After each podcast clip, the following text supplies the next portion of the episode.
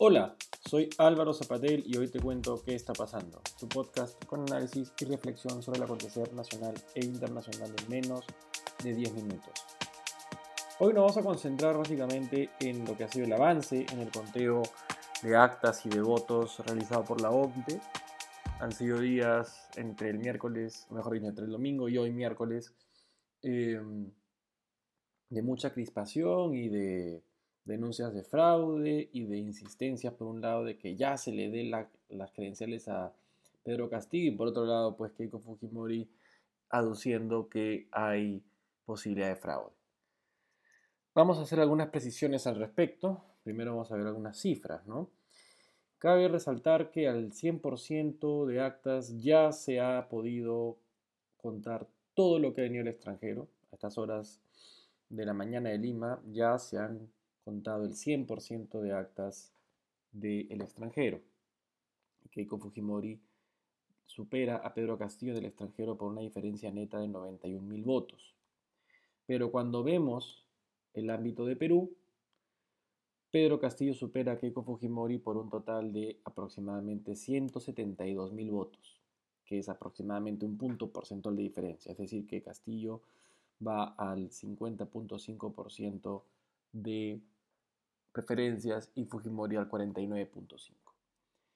Eso al final lo que nos dice es que faltando todavía 177 actas de Perú, la diferencia entre Pedro Castillo y Keiko Fujimori es de algo de 80.000 votos. Para ser exactos, estamos hablando de un total de 72.000 votos. Eso es lo que, faltando 177 actas de Lima, que son aproximadamente, o mejor dicho, del Perú, estamos hablando aproximadamente de lo que sería, si estamos hablando de 177 actas, y estamos hablando de 40.000 personas. Es decir, y aunque todas las personas en las actas que faltan contar hubieran votado por Keiko Fujimori, se podría hablar de un triunfo con lo que está ahora en conteo que pudiera llevar a Keiko Fujimori a ganar esta elección. ¿Dónde está la posibilidad para Fujimori? Pues quizá en todo lo que corresponde a el proceso de revisión de actas que han sido enviadas al Jurado Nacional de Elecciones, de votos impugnados, que tienen error material, con ilegibilidad, que están incompletas, con solicitud de nulidad y sin firmas o con más de un tipo de observación.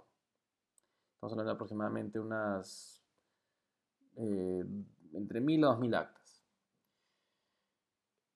Hay sospechas, por lo que dicen algunos que denuncian fraude, que esto se debe a un intento sistemático de Perú Libre por boicotear la elección.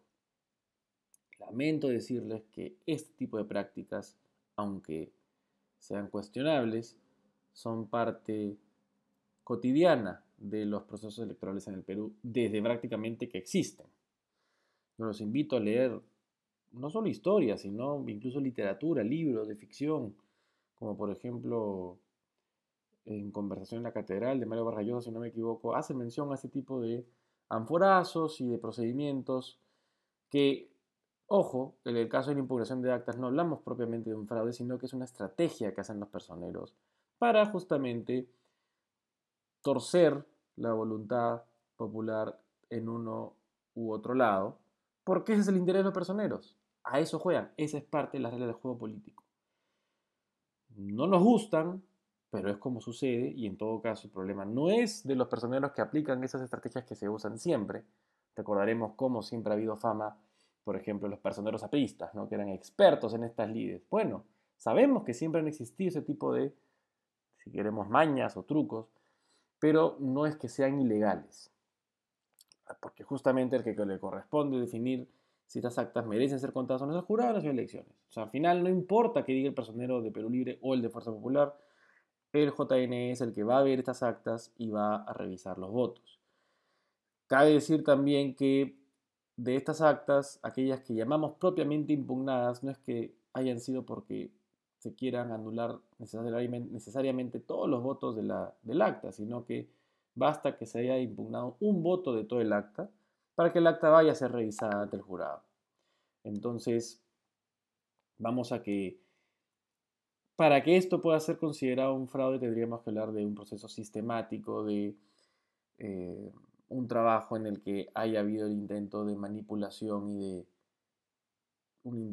finalmente un intento por torcer la voluntad popular, pero no a través del proceso de impugnación propio, que es parte del, proceso electoral, sino de haber querido finalmente, eh, digamos, insertar cédulas falsas, llenar números de manera ficticia, ¿no? Eso sí es un fraude, y si eso se da de manera sistemática, más allá de lo anecdótico que puede pasar y ha pasado siempre en todas las elecciones, es entonces ahí cuando podríamos hablar de una preocupación más relevante. Por lo pronto, hay estas actas en el jurado, quienes apoyan a Fuerza Popular indican que son actas que favorecen a Fujimori, por lo tanto, si se contaran, la gran mayoría de ellas quizá podrían revertir el resultado que hablamos ya es de un total neto de 72.000 votos para Pedro Castillo, pero todo eso en este momento es gitanería, ¿no? es eh, especulación.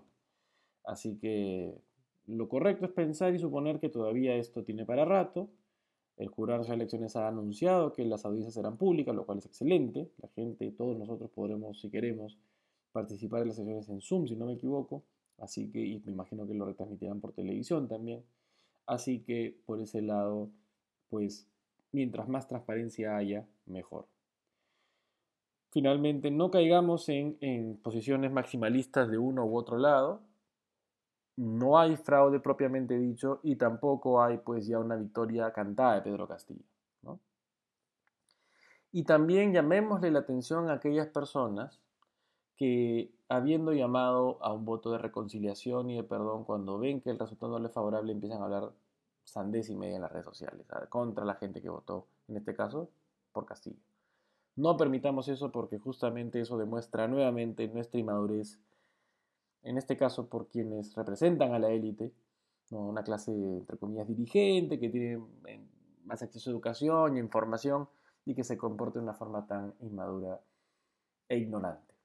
Así que condenemos eso desde todos los frentes y mantengamos la calma, porque si nos crispamos de ambos lados, no conseguiremos sanar un poco, aunque sea después de este proceso tan, tan delicado. Así que muy bien, queridos amigos, eso ha sido todo por ahora. No tenemos más por el momento. Hay que esperar a ver qué pasa con las actas impugnadas y observadas también. Y quizá hacia el viernes, que nos veremos hacia el final de esta semana, hayan ya novedades sobre quién será el próximo presidente o la próxima presidenta del Perú. Muy bien, que tengan un excelente miércoles y conversamos y nos vemos el viernes. So